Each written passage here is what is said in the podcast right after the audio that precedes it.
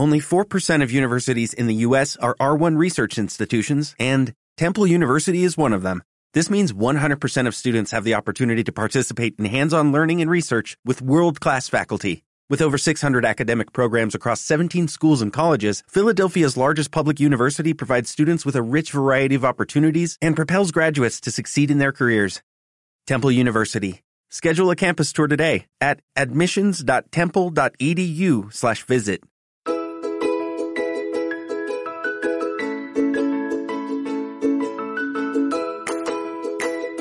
Resuelve tus dudas de salud con Cinfa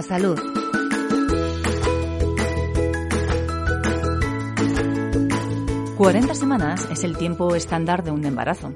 40 semanas en las que debemos eh, prestar especial atención a nuestra alimentación, tanto por la salud del bebé como por la de la propia madre. Hoy descubriremos si las mujeres españolas embarazadas incorporan buenos hábitos de alimentación en su dieta. Y además conoceremos qué consejos debemos tener en cuenta para seguir una alimentación saludable durante la época de gestación.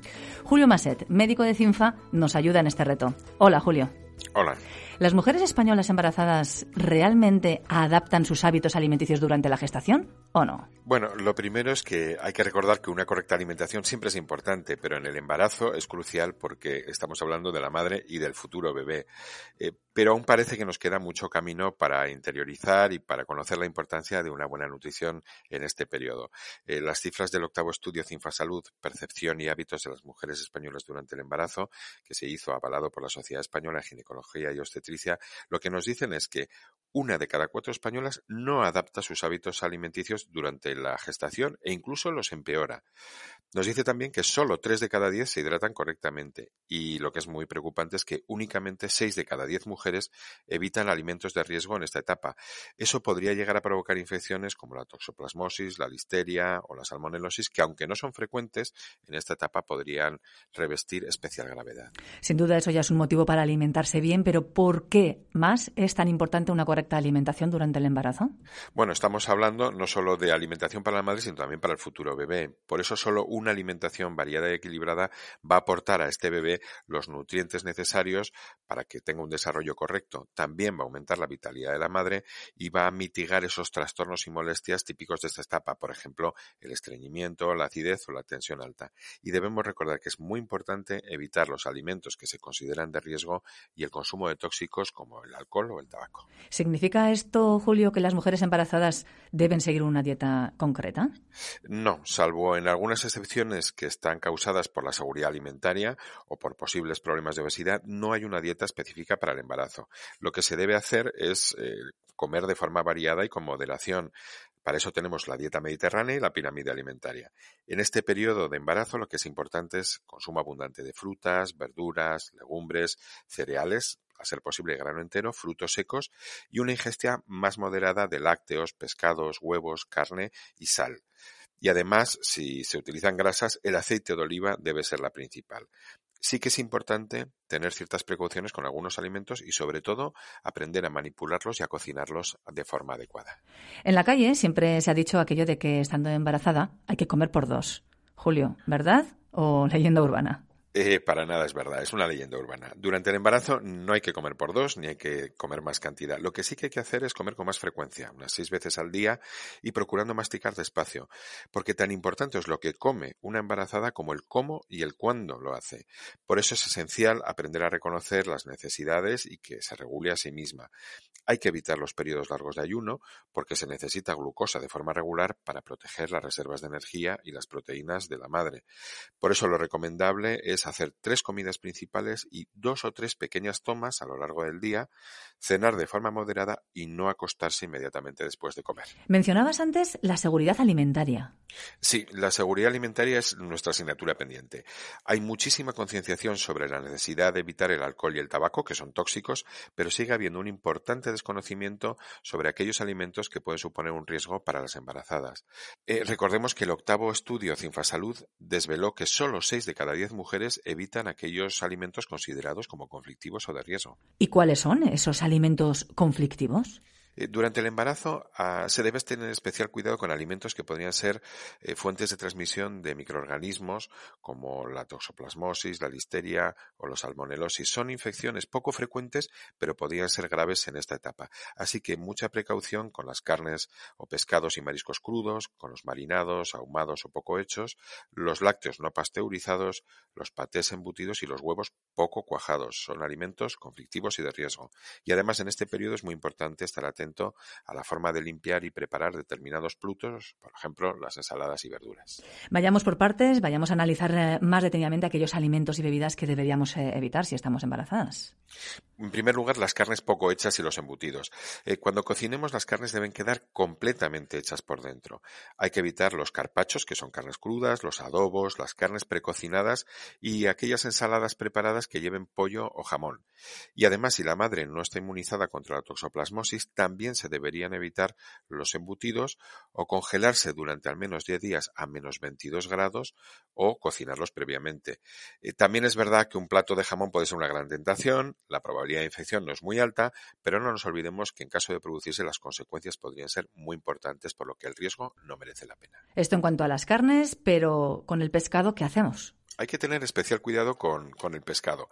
Debemos evitar los pescados y los mariscos crudos o casi crudos, los ahumados, los marinados, por ejemplo el sushi, eh, las ostras y las almejas. Tampoco se recomienda consumir eh, especies de peces grandes como el pez espada, el emperador o el tiburón, el cazón, la caballa, el atún rojo, el lucio, porque pueden contener metales pesados como el mercurio o el cadmio.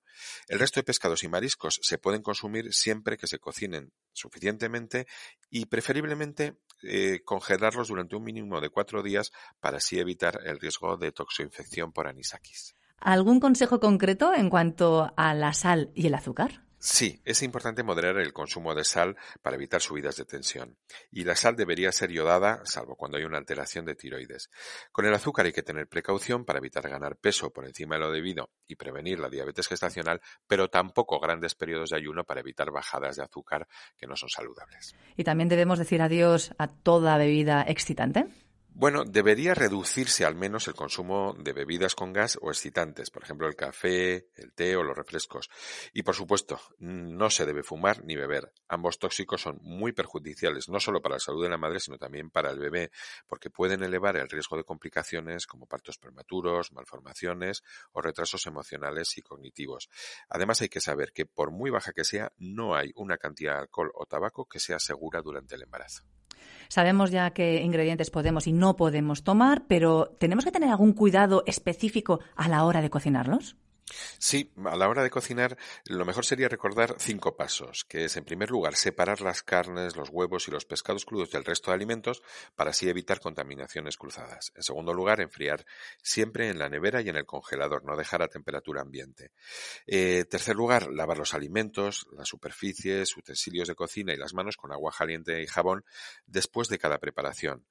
Eh, cuarto lugar, cocinar las comidas a alta temperatura. Y por último, desechar todos aquellos productos que estén caducados o sobre los que no tengamos garantías. Ahora pongamos la mirada en aquellos alimentos que sí que nos conviene incluir en nuestra dieta cuando estamos embarazadas las mujeres. Sí, hay alimentos que son muy saludables y recomendables. Yo empezaría por las frutas, las verduras y las hortalizas y siempre que sean frescas, eso sería lo mejor. A la hora de consumirlas, lo más importante es prepararlas bien. Primero cortar las partes dañadas para lavarlas bien bajo un chorro de agua fría, incluso aunque las vayamos a pelar.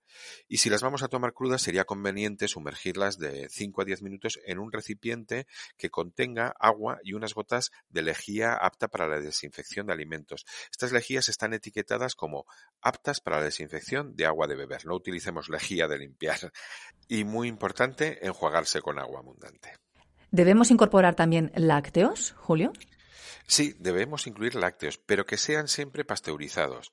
Ni la leche ni sus derivados, por ejemplo queso o yogur, deben ingerirse con leche cruda, eh, porque existe el riesgo de contagio principalmente por listeria, que es una bacteria.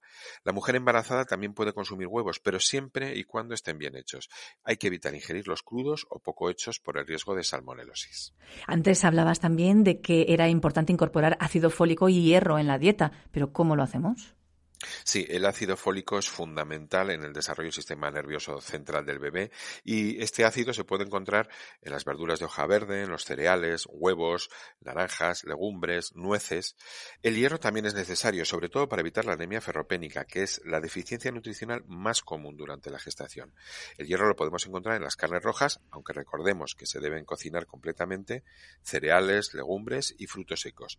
Y en ocasiones el médico puede recetar suplementos de estos elementos. Si hablamos ahora de hidratación, ¿qué papel juega en la alimentación de una mujer embarazada? Bueno, la hidratación es un aspecto clave en el embarazo, aunque el octavo estudio de Infasalud ya nos señaló que solo 3 de cada 10 mujeres embarazadas cuidan la hidratación en este periodo. Una correcta hidratación ayuda a combatir el estreñimiento, a controlar las náuseas y los vómitos, también evita la sequedad de la piel y previene infecciones urinarias. No hay que esperar a tener sed. Se debe beber suficiente líquido, unos 2 litros diarios, que vienen a ser unos 8 vasos aproximadamente. Y deberíamos eh, optar por el agua preferiblemente caldo o zumos y siempre mejor naturales para evitar el exceso de azúcar. Julio, pues muchísimas gracias por este repaso tan eh, exhaustivo y detallado de lo que debemos hacer cuando estamos embarazadas. ¿Cómo nos dirías ahora esa frase final, ese resumen que se nos debe quedar grabado en la cabeza para llevar una alimentación saludable? Bueno, debe ser una alimentación sana, variada, moderada y equilibrada. Hay que evitar aquellos alimentos que puedan acentuar las molestias propias del embarazo o los que puedan dañar al bebé. Dejemos de lado el tabaco y el alcohol totalmente y hay que informarse bien de qué se puede comer y qué no en esta etapa, en la cual, no olvidemos, se está gestando un bebé. Y ojo, eh, hablo en plural porque los hijos los tenemos habitualmente en pareja y la solidaridad en este caso es muy importante. Eh, le estamos pidiendo a la mujer embarazada que se prive de ciertas cosas y no me parece muy un apoyo importante si nosotros estamos tomando una cerveza con un plato de jamón mientras ella está haciendo pues estas privaciones. Merece la pena cuidarse y además es posible y mucho más enriquecedor si se hace juntos. Mil gracias por estos consejos tan importantes en una etapa en la cual es esencial cuidarse. Gracias. Muchísimas gracias. Resuelve tus dudas de salud con Cinfa Salud.